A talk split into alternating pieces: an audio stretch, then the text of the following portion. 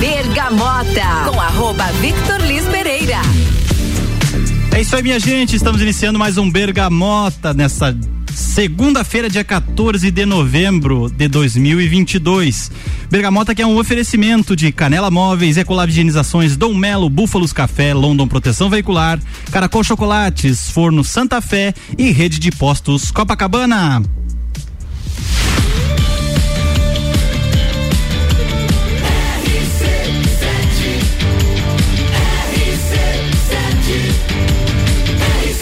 A número 1 um no seu rádio.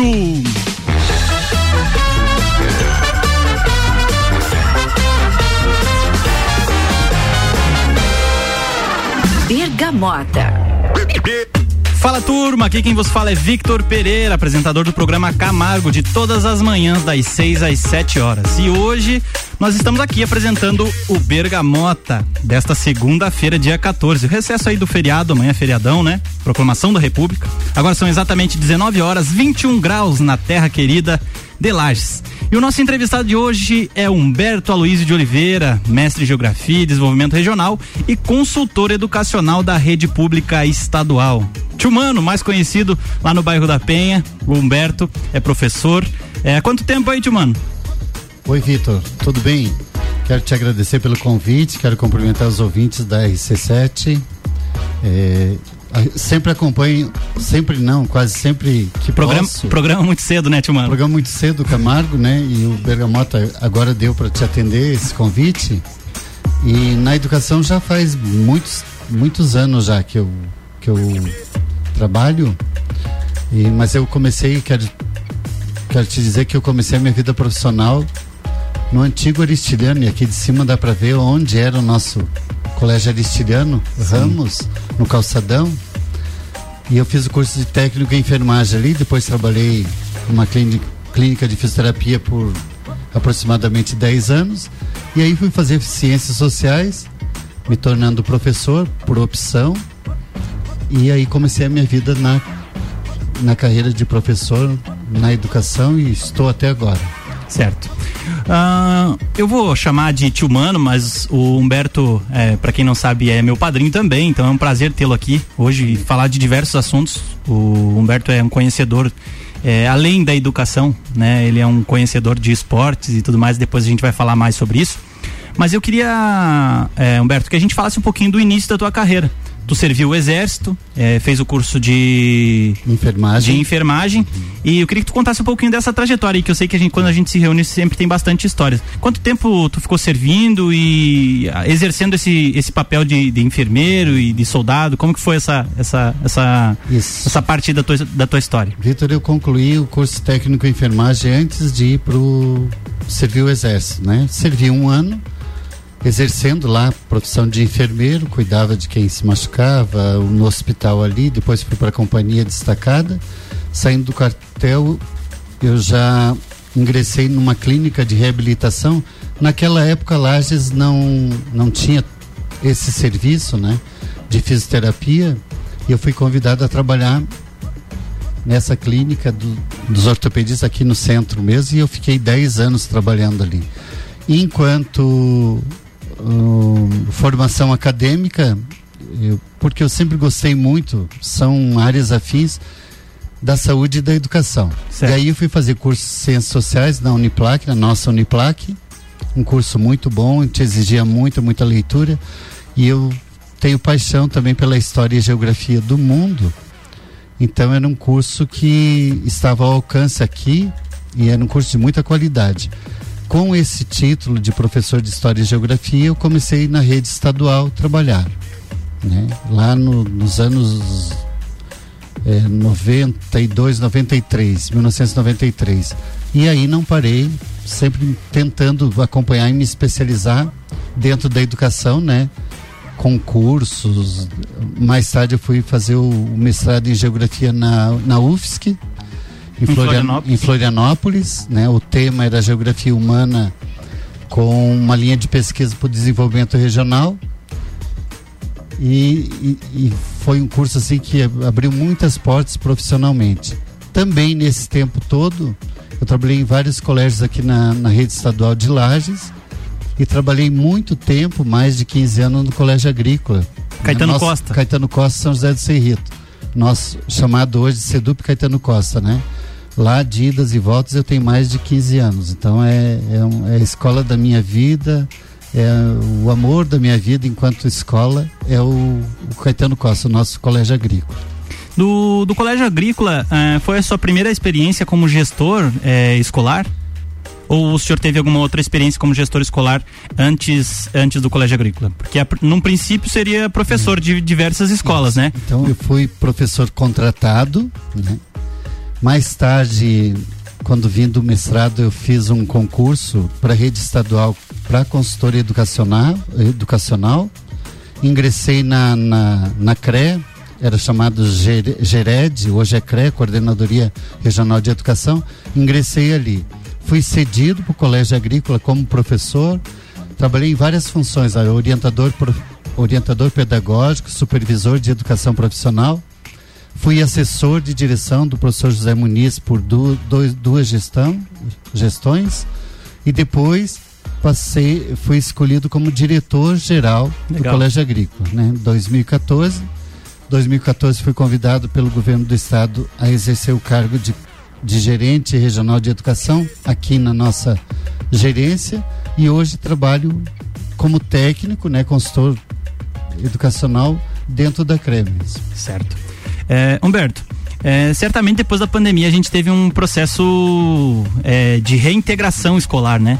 Que a gente certamente teve o, o, o período de, do home office ali, que eu acredito que tenha sido é, um atraso educacional devido a muitas crianças não terem condições de acompanhar é, os temas escolares de acordo com não foi não aconteceu isso de forma igualitária para todo mundo porque tem gente que tem condições tem gente que não tem condições.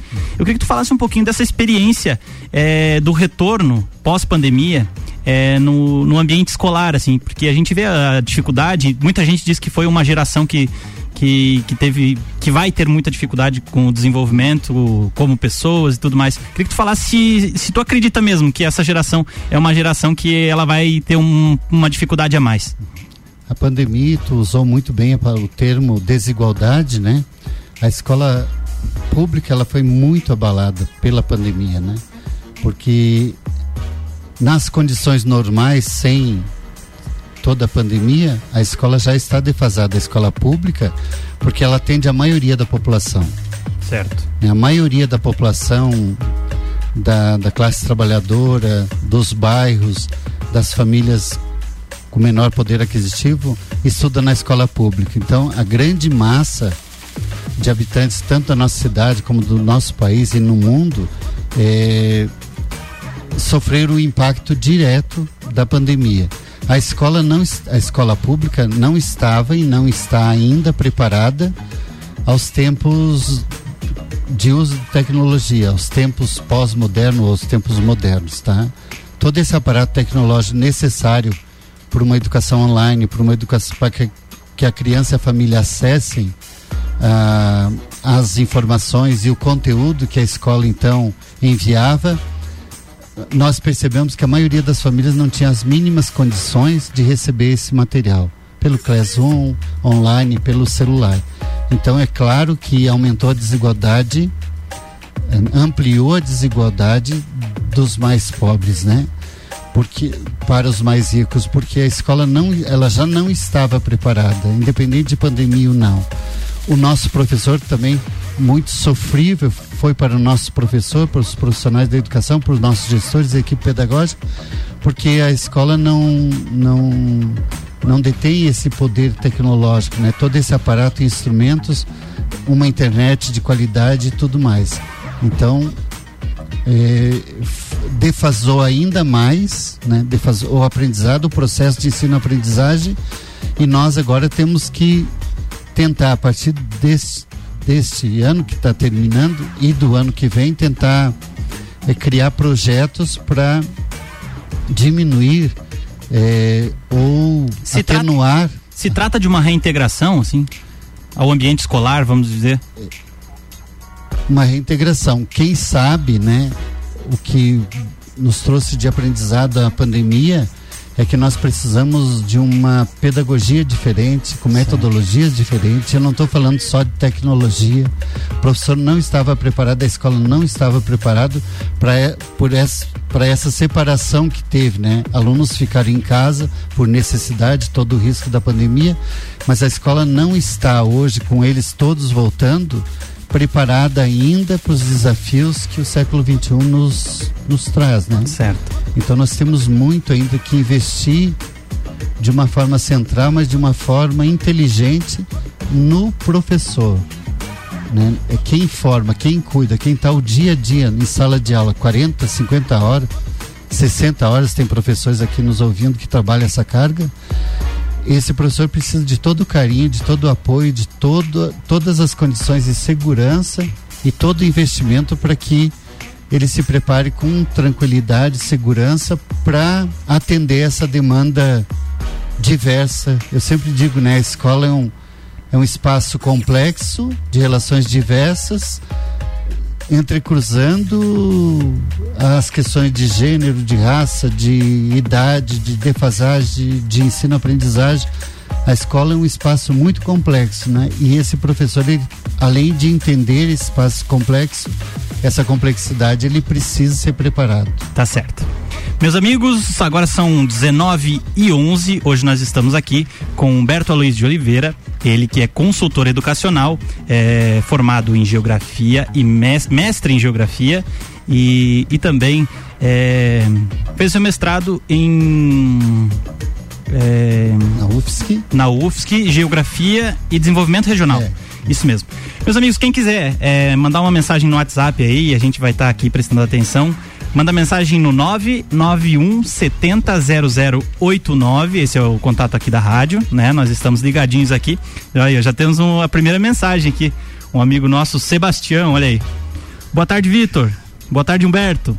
Grandes amigos. O Mano é um exemplo a ser, uh, a ser respeitado e seguido como exemplo. Além disso, um craque de bola que jogaria em qualquer time brasileiro hoje. Abração a, a, vocês do Sebastião, o Tião, o Seba, amigão lá do, do te, dos tempos de Lages, lá do Bairro da Penha e tudo mais, está nos ouvindo aí. Nós vamos ouvir, pessoal, para quem, não, pra quem não, não conhece a metodologia do Bergamoto, nossos convidados eles escolhem a trilha musical, escolhem sete músicas. E nós vamos ouvir as primeiras duas músicas do nosso convidado de hoje, do Humberto. Depois a gente troca mais uma ideia sobre a função dele é, nos dias de hoje como consultor educacional. Ele vai falar um pouquinho aí sobre é, esse trabalho diário dele aí. É, que ele vem desenvolvendo nas escolas da região serrana. Vamos escutar as músicas deles, começando com Nazaré, Dream On e depois Maná, né? Ele é fã do Maná. Vamos lá. Bergamota. Dream on, though it's hard to tell, though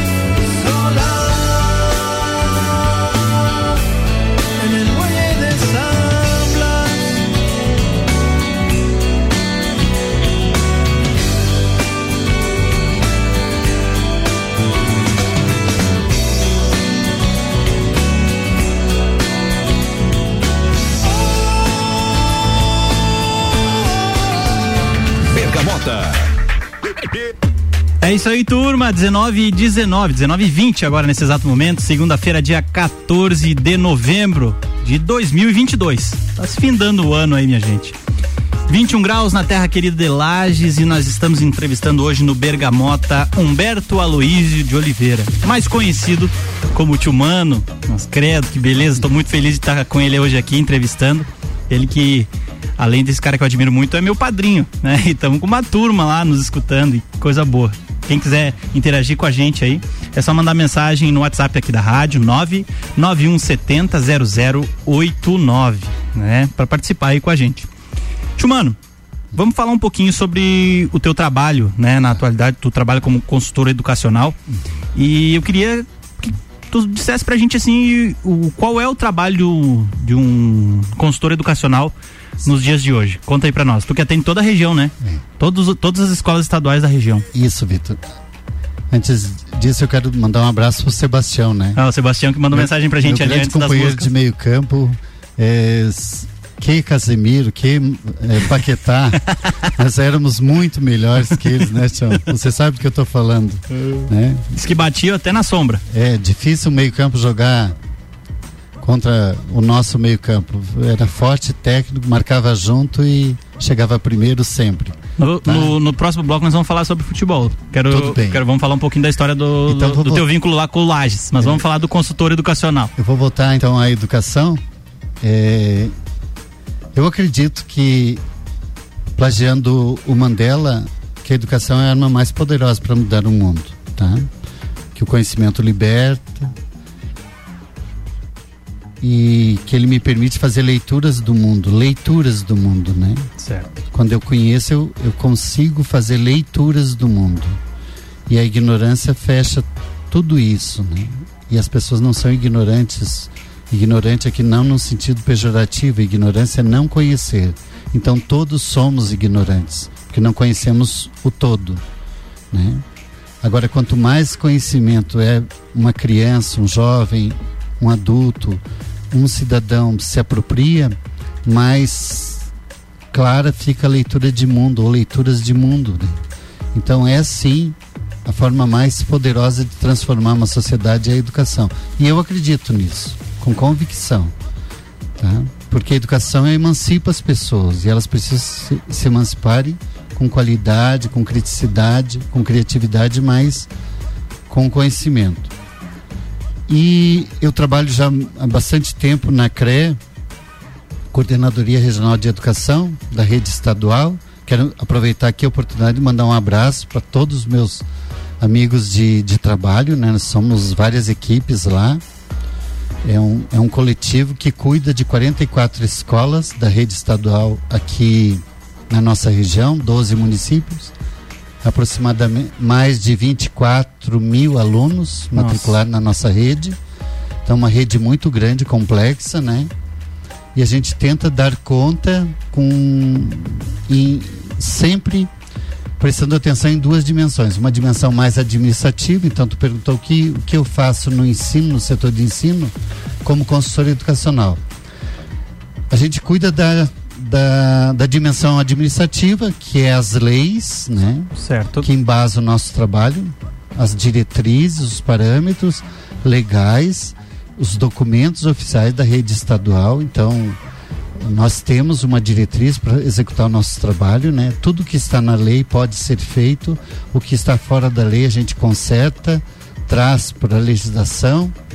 A gente tenta é, cuidar desse aspecto em todas as escolas. Então a escola tem o seu gestor, equipe pedagógica e administrativa, e eles conosco eles trabalham nesse, nesse sentido, nessa direção, porque a rede estadual ela, ela tem essas diretrizes legais, eu volto a repetir, e a outra dimensão é a dimensão pedagógica, então administrativa, a legislação, uhum. a administração e a pedagógica é o PPP das escolas, é por onde a escola, como ela vai fazer o processo de ensino-aprendizagem, o que ela vai ensinar, o currículo, agora nós temos o currículo base do território catarinense, né? Que é nosso parâmetro para trabalhar na sala de aula. Então, todas as disciplinas foram contempladas como componentes curriculares. Então, o professor já tem um caminho a ser seguido né? Claro que ele tem autonomia, liberdade, mas nós temos é um, um currículo na rede catarinense, né? na, na rede estadual. Então, é, facilita para o gestor, facilita para o professor. Isso não é um, um, um, caderno e um livro pronto, tudo que já está acabado o conteúdo, não. É justamente uma referência para o professor e as escolas melhorarem o trabalho e o processo do ensino-aprendizagem, né? para que essa criança mesmo aprenda, para que esse adolescente aprenda, se aproprie do conhecimento que falei antes já, a importância. Então, na, na dimensão pedagógica também trabalhamos com a formação de professores, também coordeno lá junto com o pessoal do ensino e com toda uma equipe multiprofissional de psicólogos e, e assistentes sociais dentro da CRE foram contratados esse ano nós desenvolvemos e, e, construímos nas escolas um NEPRE. Vitor, o NEPRE é um núcleo de educação e prevenção às violências. Certo. Toda a escola tem o seu NEPRE, composto por professores, alunos, pais, equipe diretiva e equipe pedagógica. Tem cadernos, há uma política pública de Estado, que aí todo o governo segue agora, para que a gente amenize os conflitos, para que a gente combata o bullying, combata a violência, a discriminação, o racismo, a xenofobia, tudo isso que a violência e a sociedade nos mostra hoje. Então as escolas estão organizadas nos seus núcleos de estudo e prevenção e nós temos um núcleo que eu coordeno dentro da CRE, que é o núcleo central. Então nós trabalhamos a formação de professores, formação de crianças, adolescentes, com palestras, com projetos, principalmente com projetos que têm continuidade e tem dado bastante resultado nas escolas. Claro que é uma política nova, foi posta agora em, em prática esse ano, mas ano que vem a gente tende a melhorar e para que a escola se torne uma uma comunidade de convivência positiva, certo? Por uma cultura de paz, né? de respeito, de relações éticas e, e que o professor eh, trabalhe na sala de aula como currículo, currículo transversais, temas transversais, os tema, o tema da violência, da construção por uma cultura de paz. Nós desenvolvemos muito, mas muitos projetos esse ano na rede estadual. E esse projeto é da rede estadual toda, não só na nossa região. Eu acho muito importante a gente falar desse tema, desse assunto, porque a gente vê a amplitude do, da questão educacional e principalmente no, no, no meio é, público estadual, né? Muitas, muitas pessoas não têm essa não tem essa não tem conhecimento de todas essas atividades né é importante a gente esclarecer que uh, o sistema de ensino ele está preocupado com isso com o desenvolvimento né, do setor público principalmente, e que tem esse acompanhamento de vocês, né? Que é um acompanhamento direto. Né, vocês atendem aos alunos quando tem dificuldade, aos pais, aos professores. Eu acho que é, é um aporte muito importante que vocês têm, têm feito. É, porque a escola tem que ser um lugar de bem-estar, bem-estar social. Ela é uma comunidade, né? Ela abrange vários bairros, cada escola nossa abrange, se estende a vários bairros, né? E, e ela tem que ter a preocupação e a prioridade de trabalhar esses temas de educação. Certo. Educação de atitude, de valor, é, de respeito, né? E que a criança se sinta bem acolhida e que o adolescente é, seja ouvido, né? Porque não é os adultos fazendo uma política. O meu ponto de vista toda a política do NEP, da rede pública estadual, é tornar a escola um ambiente verdadeiramente democrático. Para isso, nós precisamos escutar a criança, nós precisamos escutar as famílias, nós precisamos escutar o adolescente, os jovens, porque eles podem nos dizer como melhorar essa comunidade, né? Que fica por muitas horas é, recebendo e convivendo com esses jovens, com essas crianças. Tem dado bons resultados. Estamos começando esse trabalho porque se a escola, se é o lugar do conhecimento, que a escola é o lugar da educação, junto com a família, não tiver essa preocupação na formação das futuras gerações, aí nós não teremos a certeza de um futuro melhor, né? Certo. Agora, quando se investe na criança, na escola, na gestão da escola democrática e com a participação de todos pra, na resolução dos problemas e conflitos, na construção de uma cultura de paz, aí nós teremos sim um bairro melhor, uma escola melhor, uma cidade melhor e um mundo melhor. Nós acreditamos e tem dado bons resultados já os projetos nas escolas. É isso aí, minha gente. 19 e 30 você está ouvindo o programa Bergamota, apresentado hoje por mim, é, Victor Pereira, apresentador do programa é, Camargo, todas as manhãs, de segunda a sexta, aqui das 6 às 7 horas. E nosso convidado de hoje é Humberto Aloísio de Oliveira. Vamos, nós vamos ouvir mais uma música, daqui a pouco a gente é, vem falando dos nossos patrocinadores e vai pro break, tá certo? Vamos lá. Bergamota.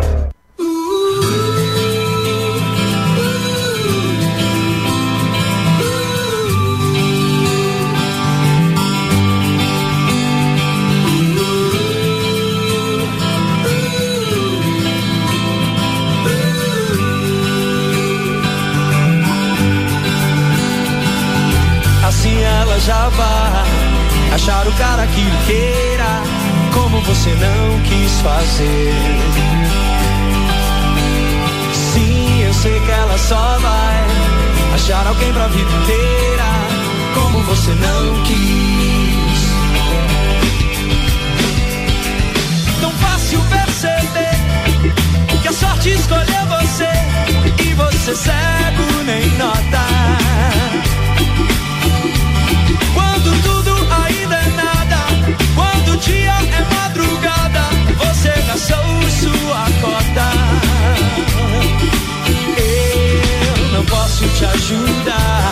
Esse caminho não há outro que por você passa.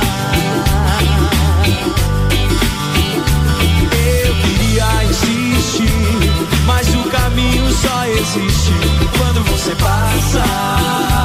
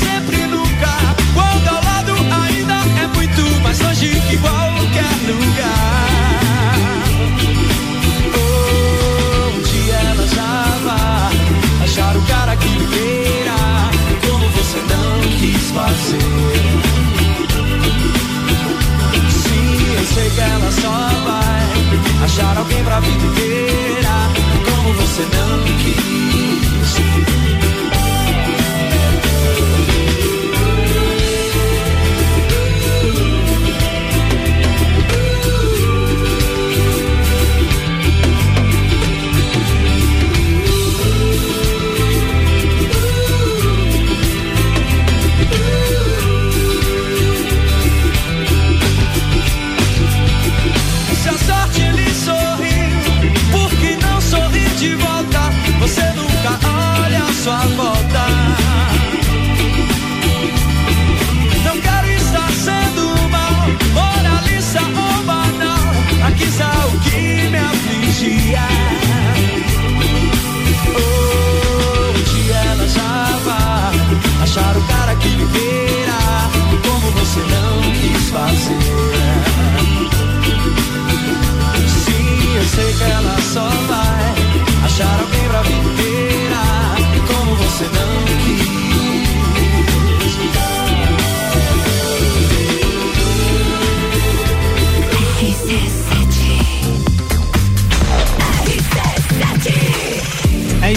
turma. Nós estamos aqui em nome de Canela Móveis, é, Ecolab Higienizações, Dom Melo, Búfalos Café, Londo Proteção Veicular, Caracol Chocolates, Forno Santa Fé, e rede de postos Copacabana. Esses são os nossos agradecimentos do Bergamota aí, minha gente. Nós vamos pro break, daqui a pouco nós estamos de volta com o nosso convidado de hoje, Humberto Aloísio de Oliveira.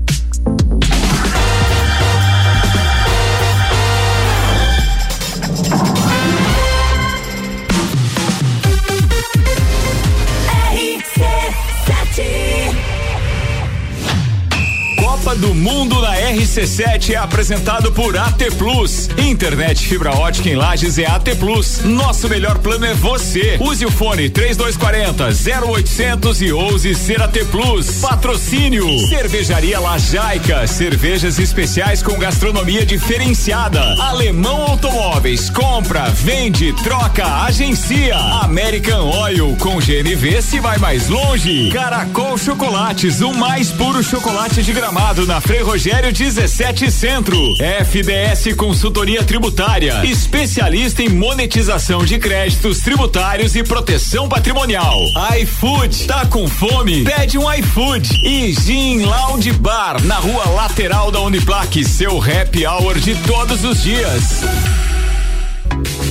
Canela Móveis sob medida. Solicite seu orçamento sem compromisso. Móveis para sua casa e comércio. Novo endereço: Rua Porto Alegre, 1077, bairro Santa Helena. Instagram: arroba Canela Móveis sob medida. WhatsApp 99953 1436.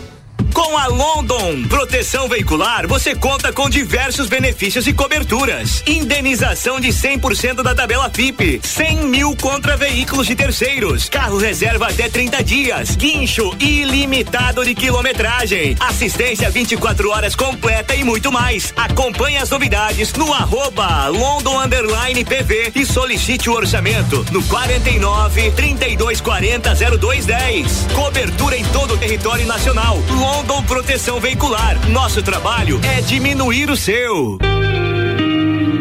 Búfalos Café, cafés especiais e métodos diferenciados. Cafés com torra fresca, uma experiência única para apreciadores de um bom café. Tudo produzido artesanalmente. Búfalos Café, uma experiência única. Na rua Ercílio Luz, 405 no centro. Fórmula 1 um na RC7. Oferecimento Estúdio Up, treinamento funcional para o corpo e mente. Ferragens Estampos, a loja do profissional. La Fiambreria, um espaço com muitos sabores. Ecolave Higienizações. Somos especializados em tratamento estético e proteção para estofados em lajes e região. Possuímos a melhor tecnologia para impermeabilização para estofados. E para você dormir bem, indicamos pelo menos uma vez ao ano uma limpeza profunda para eliminar sujeiras e micro-organismos do seu colchão. Ecolave Higienizações, garantindo a tranquilidade e bem-estar da sua família. Siga nosso Instagram, arroba ecolave.higienizações 99998 2432. O mais puro chocolate da Serra Gaúcha está em Lages. Todo charme e magia de gramado. Você encontra na loja Caracol Chocolates. Na rua Frei Rogério, número 17, Centro. Produtos da mais alta qualidade, com uma variedade enorme de apresentações, formatos e embalagens, que são um verdadeiro encanto. Nos siga no Instagram, arroba caracol.lages. Caracol Chocolates. O mais puro chocolate de gramado. Espera espera por você. Está procurando algo diferente para treinar? Somos especializados em boxe com treinos individuais, em duplas e em turmas. Dom Melo, um dos centros de treinamento de boxe mais completos de Santa Catarina. Venha fazer uma aula experimental na Dom Pedro II, 666. Informações no WhatsApp 49 99904 2827 ou pelo Insta arroba Dom Melo Boxe. 89.9. Rede de Postos Copacabana, agora com a parceria Ali. Gasolina de qualidade, lubrificantes mobil e os serviços de qualidade Ali. Com qualidade, se conquista confiança. Meia de aniversário Miatã. Confira nossas ofertas para segunda e terça. Lava roupas em pó brilhante 2 kg e 200, 24,99 no clube. Papel higiênico Qualité. Campione, folha dupla com 16, 12,99 no clube. Arroz que é arroz 5 quilos, 16,99. Miatã, há 78 anos fazendo história. StarTech Connections, comigo, Alexandre Paes, falando sobre startups. Toda sexta, às 9h20 no Jornal da Manhã. Oferecimento ASP Softwares, meio consultoria criativa e Cicred. RC7 17 de dezembro. Serrano Tênis Club. Open Summer RC7. Oferecimento Amora Moda Feminina. Conheça e apaixone-se. RC7. Bergamota. Com arroba Victor Liz Pereira.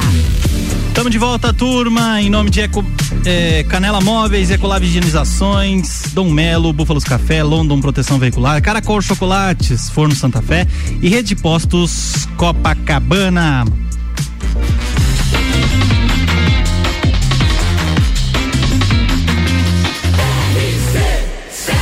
Número 1 um no seu rádio.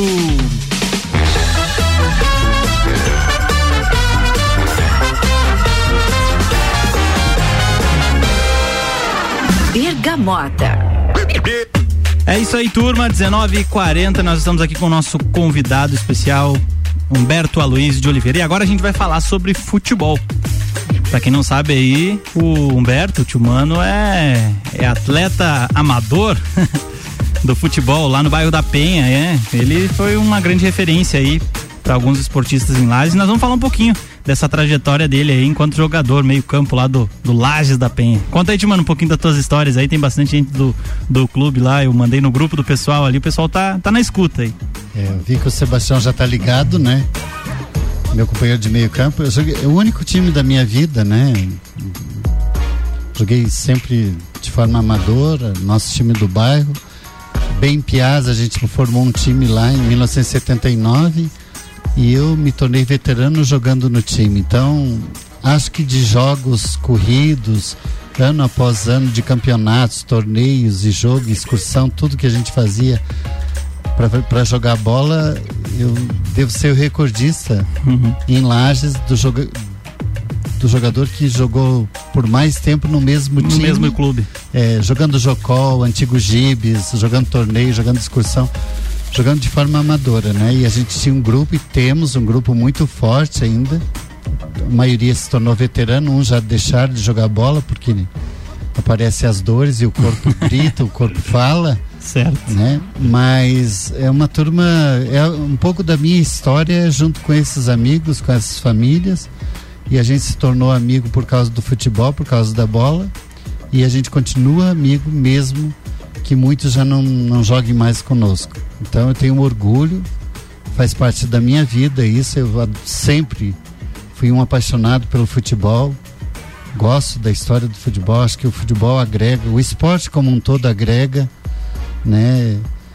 Tu constrói muitas amizades, muitas relações positivas na tua vida a partir do, do esporte. Né? E o futebol é, é mágico nesse sentido. Por onde quer que eu ande aqui na região, nos bairros, de vez em quando eu estou dando uma palestra numa escola e os pais dos alunos, avós dos alunos vêm me cumprimentar, me reconhecendo do tempo do futebol. Isso é muito gratificante e e só tenho a agradecer mesmo todos esses companheiros lá do Laje, né, do bairro da Penha. Não posso e todos aqueles que foram adversários dentro de campo, mas que são amigos hoje aqui na cidade, na região, né? Eu tenho um orgulho muito grande eh, de ter essa trajetória enquanto enquanto homem, enquanto ser humano, né? Porque certo. isso só me trouxe coisas boas. Legal. Timano, uh, tu torce pro Corinthians, né? Sou corintiano, né? Sou corintiano. E o que, que tem pra dizer pra nós aí com a saída do, do teu técnico ontem, cara? É o Corinthians. A é... gente tem a Gabriela Sassi, que é aqui da rádio, que é fanática uhum. pelo Corinthians também. E daí ontem ela até publicou nas redes sociais ali que tava triste com a saída do técnico. O que, uhum. que, que, que, que o Corinthians quer da vida? É, Vitor, te explicar uma coisa pros nossos ouvintes, para você assim. a única torcida que tem um time no Brasil é o Corinthians tá? Não é um time que tem uma torcida, é a torcida que tem um time, né? E o Corinthians tem uma história muito bonita, como todos os outros grandes times né, de futebol do Brasil. Eu gosto muito do Vitor Pereira, né? uhum. do técnico, pelo equilíbrio. Né? Equilíbrio. Não tem lá um grande time o Corinthians hoje, tem um time caro, mas não é um grande time.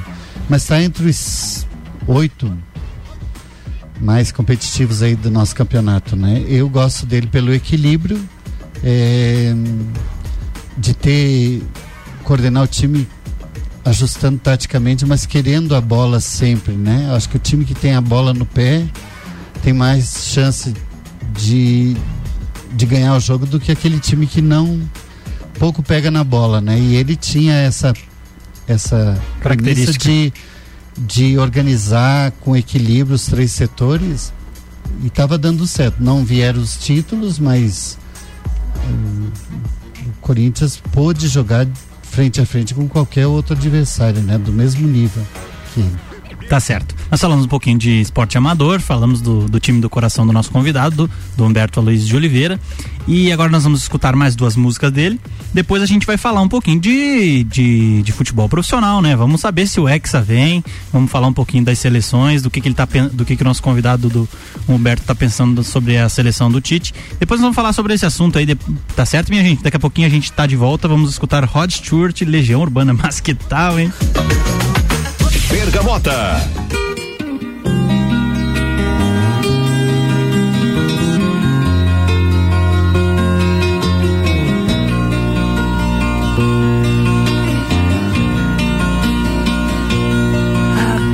Tell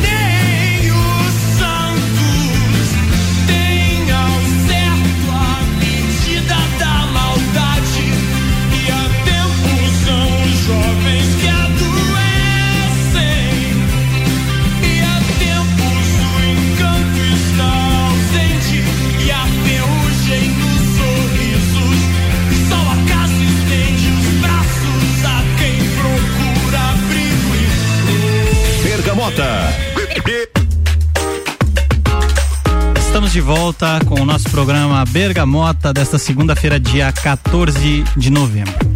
E nós, nosso convidado de hoje é Humberto Aloysio Oliveira. Humberto, vamos falar agora sobre eh, a possibilidade do Hexa aí. Tu que é um conhecedor exímio de futebol.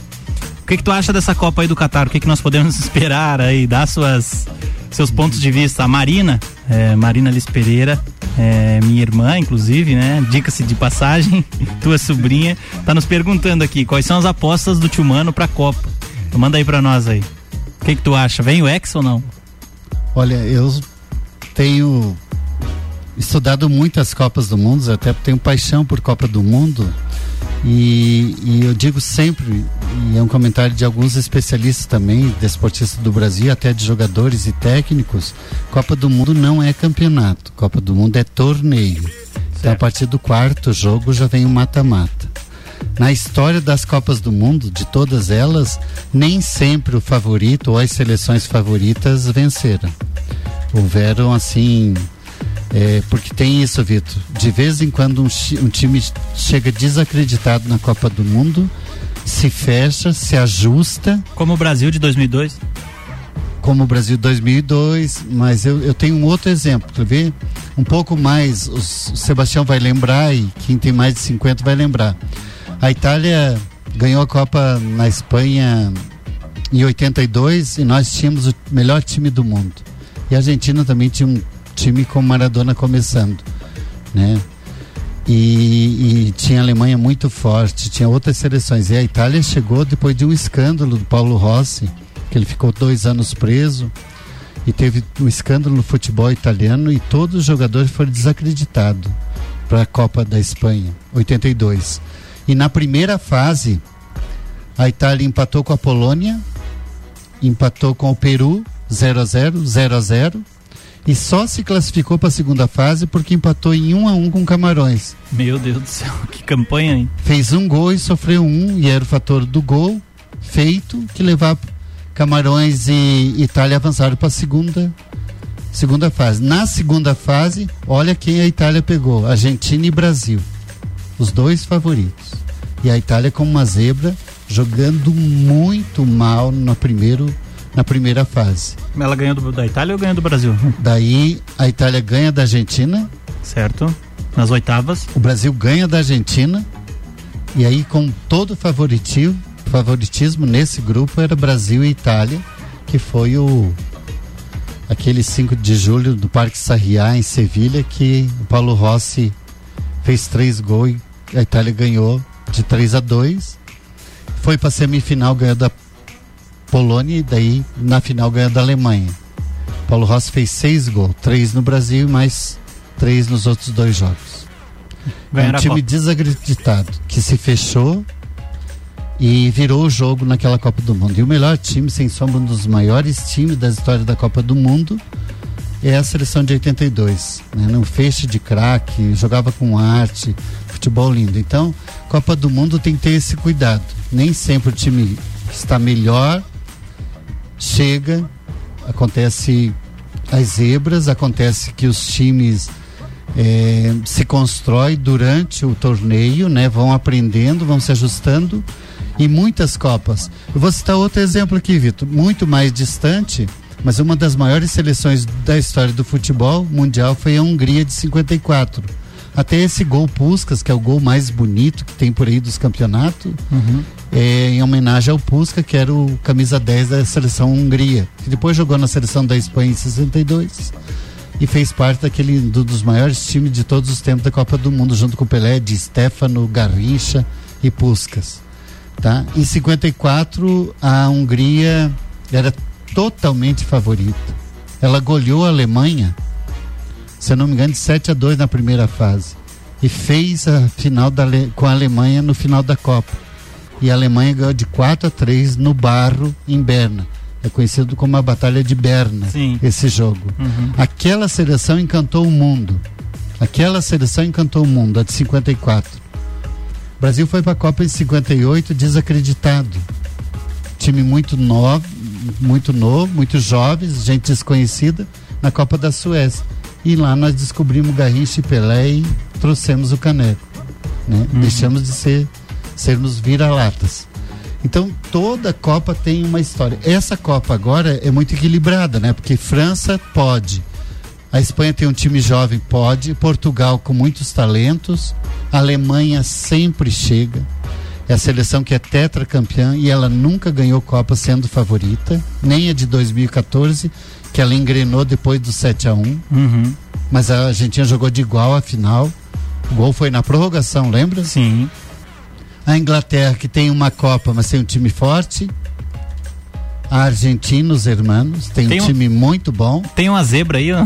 Bélgica e Croácia corre por fora. Certo. Mas fica entre esses. Talvez a Dinamarca chegue um pouco longe. Dos times africanos, acredito que ninguém chegará. Tá? O Senegal é o melhor time, mas não, não para tanto. Talvez para passar na primeira fase, porque o grupo não é forte. Então, esses oito times podem chegar. O Brasil tem um time equilibrado: defesa, meio-campo e ataque. Tem os veteranos, mas tem uma. Na, na- no no- Uma safra. no setor de ataque, o Brasil é muito criativo. Se manter o equilíbrio emocional, pode. E se enfrentar a competição de jogo a jogo. Certo. Porque às vezes pode golear um time na primeira fase, jogar um espetáculo. Outro jogo é outra história, porque sempre vai se acirrando, vai se fechando, os esquemas, os times vão se conhecendo. Hoje, com a tecnologia, você sabe até quantos passes para trás, para o lado, para frente, quantos lançamentos, quantos escanteios, que tipo é batido, os times sabem uhum. as comissões técnicas. Então, o time conhece muito bem. Outro. E eles jogam entre eles na Europa, né? Uhum. Nosso time Brasil joga com os jogadores da Alemanha, da Argentina, da Espanha, de Portugal. Joga nos times lá, uhum. nas principais ligas de futebol. Então, é uma Copa muito equilibrada, assim. O grande favorito não existe mas eu acredito que Brasil e Argentina estejam um pouquinho acima dos europeus. É. Olha só, Olha aí, para mim é uma para mim é uma é uma novidade, né? Porque a gente tem acompanhado o cenário internacional também no futebol das seleções e aí e a gente sempre tem aquele receio, né? Bah, mas será que vai dar? Será que vem? Só porque a gente tem um time de certa forma é, bastante preparado aí para essa Copa. Depois a gente vai falar um pouquinho mais sobre isso. A gente vai escutar as duas próximas músicas para a gente não não extrapolar muito tempo aqui que o papo tá bom. Vamos de música, hein, pessoal? é, Shake Stevens e depois tem o YouTube, mas credo. Bergamota.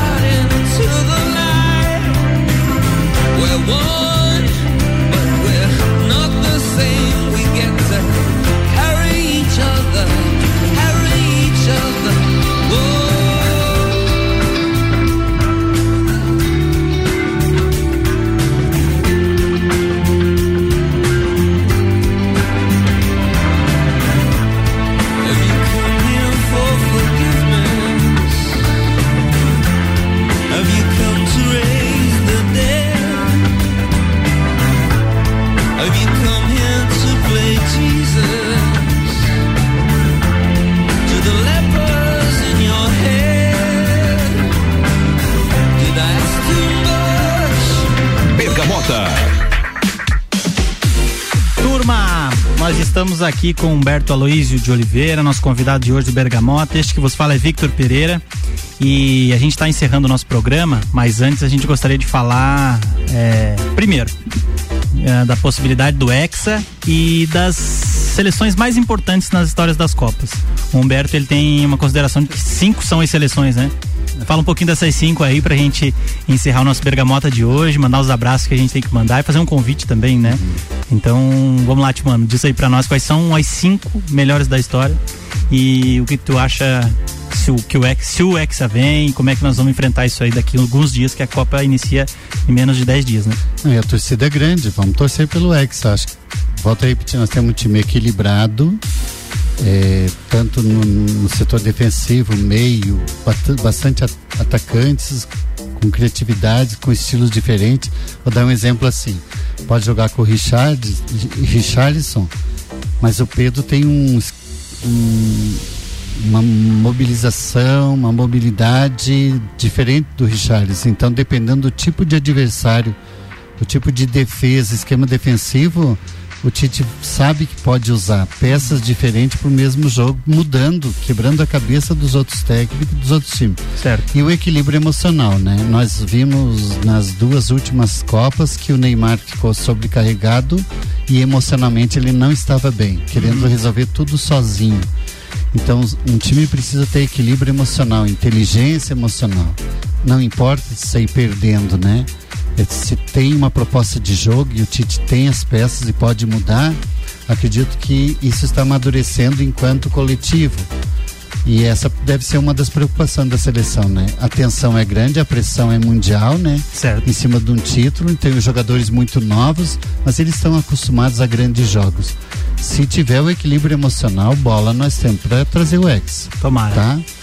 Por curiosidade, assim, o tempo que não, não existia ainda jogos televisivos, a gente ouve muito, eu gostaria que quem gosta de futebol estudasse a seleção da Hungria de 54, né? Uhum. que mandou o Brasil embora com 3 a 1 e chegou à final como ampla favorita. E aquele time da Hungria depois ganhou a Europa, o Puskas, é, um, um- um dos maiores jogadores da história de futebol do mundo. Depois eu, eu estaria a seleção da Holanda, que não ganhou a Copa do Mundo, né? mas que revolucionou A laranja mecânica. é, a laranja mecânica, o carrossel holandês, né, do Rinus Mitchell, que tinha a liderança do Johan Cruyff, Rep, Kroll, Rosenbring, os Kerkhoff, o René van der Kerkhoff, o- os irmãos. E esse time revolucionou taticamente a história do futebol, né? Perdeu para a Alemanha na Copa da Alemanha de 74, porque não, a, a Alemanha soube jogar aquele jogo e tinha um, um dos maiores da história do futebol, um livro chamado Franz Beckenbauer, o Kaiser, né? Uhum. Que colocou a Holanda no segundo tempo no bolso, com todo o apoio da torcida. A Alemanha soube jogar aquela final, mas o melhor time que ficou para a história na forma de jogar foi a Holanda. Ela veio mais enfraquecida em 78 aqui para a Argentina, Uhum. no barro argentino, no inverno argentino, e ela não tinha mais peças para repor do banco. E foi vice-campeão, jogando aqui com toda a pressão do frio argentino e do bar e da falta de condições daquela Copa que jamais poderia ser realizada naquelas condições. Depois a seleção de 82, a nossa, né? Também uma escola de futebol. A de 82, Cerezo, Sócrates, Zico, Falcão, um time maravilhoso, um time que jogava por música, arte pura, que encontrou a Itália que se ajustou durante o campeonato. Mas ficou para a história um time tecnicamente maravilhoso, né? Nem sempre o melhor ganha em Copa do Mundo porque é torneio. Tu pode ser eliminado numa partida. Certo. E quatro delas são eliminatórias. É complicado. Tá. Aí o tic-tac da, da Espanha em 2010, na África do Sul. Muito bom time. Copiando o esquema do, do Barcelona, né? Uhum. Tendo o, o vértice ali, espinha dorsal, o Busquet, Chave, o Xavi e o Iniesta. Iniesta, né? Que imperaram na Europa por seis anos, né? Ganhou Copa Europeia e Copa do Mundo. Esse Hum. time vai ser lembrado que hoje é modelo para muitos times do mundo. A forma de jogar, bola no pé, toque rápido, toque de primeiro, triangulações, tabelas que o mundo tinha esquecido. E aí, esse time da Alemanha em 2014, né? É, 2014 também pelo conjunto, né? Não, Uhum. não jogavam futebol, mas pelo 7 a 1 né? Uhum. Nosso time totalmente desequilibrado emocionalmente, taticamente horrível. Não era uma Alemanha tão forte, era um Brasil mal treinado e muito fraco dentro de casa. Horrível taticamente e emocionalmente, os jogadores perdidos, né? Sem saber reagir, sem saber o que fazer com a bola. Jamais pode admitir uma seleção brasileira que não sabe o que faz com a bola e assiste. Então a Alemanha, esse time marcou pelo resultado, que é um dos maiores resultados da história da Copa do Mundo, se não o maior. Exatamente. Tá? Humberto Aloísio de Oliveira foi nosso convidado é, desta segunda-feira, dia 14 de novembro, é, aqui no Bergamota. Este que vos fala é Victor Pereira, apresentador do programa Camargo, e nós estamos aqui todas as manhãs de segunda a sexta. Humberto, vamos fazer as considerações finais, manda os abraços para quem tu queres mandar, tens um convite para fazer, fica bem à vontade. É, manda os abraços então pro pessoal aí, fica à vontade. Ah, para todos os ouvintes, né, da da Rádio RC7. RC7, todos os ouvintes, né? Obrigado pela companhia aí. Obrigado, Vitor, né, pelo convite. A gente pode passar horas e horas, você sabe, as resenhas, né? De ficar falando da história, fa- falando da geografia do mundo, falando do futebol. Eu sou um apaixonado, um estudioso, tento acompanhar, mas gosto muito dos tempos idos, né? Esse futebol moderno não me atrai tanto, mas futebol, principalmente antes dos anos 90, gosto da história dos clubes brasileiros, da história das seleções muito mais ainda. E tô, estou à disposição sempre para a gente vir bater esse papo. Mandar um abraço lá para nossa turma do Laje, do nosso time, do meu time do coração, pro Sebastião, a Marina que está aí escutando. Manda um abraço para a professora Nádia também. Professora Mandou Nádia, professora Nádia né? Seja. nossa amiga, ex-diretora do Seja, um grande abraço e dizer que estou muito feliz, Vitor, de vir bater esse papo contigo. Você é um ótimo né, condutor aí do programa. De vez em quando eu assisto o Camargo, né, mas é muito cedo. né? Esse do Bergamota é mais fácil, né, à noitinha. E dizer que a gente está torcendo muito pelo nosso país, pela nossa seleção e que é um jogo, é um esporte, né? Não precisa ninguém se desesperar por isso, mas que a gente tem uma fé que o Hexa virá. Olha aí, que coisa boa. Fica aqui então registrado o meu agradecimento ao Humberto Aloysio de Oliveira, o tio Mano, meu padrinho, meu tio. Obrigado por ter vindo aí. É, manda um abraço, Mano. Mandar um abraço Mandar um pra- abraço pra tua casa lá, cara. Para minha casa, acho que estão ouvindo, né? Daqui a pouco tem tá o ouvindo. estrogonofe lá, o Mas estrogonofe com vinho, tá? Silmara, minha amada, o, o Arthur, a, A- a, Vicky a- deve estar a- lá, a- Marina. É isso aí. O Caetano, a Amanda. Daqui a pouco a gente chega aí para fazer o estrogonofe, tá? Família toda reunida. Né? Muito obrigado, Humberto. Muito obrigado a todos os nossos ouvintes. Nos estendemos um pouquinho aqui, mas eu gostaria de fazer eh, o agradecimento especial ao Canela Móveis, a Ecolab Higienizações, Dom Melo, Búfalos Café, London Proteção Veicular, Caracol Chocolates, Forno Santa Fé e Rede de Postos Copacabana. Meu muito obrigado e até amanhã, das 6 às 7 da manhã, com o programa Camargo, música nativista, música do sul do nosso país, folclore e músicas dos nossos festivais regionais. Vamos que vamos, uma boa noite a todos e até amanhã.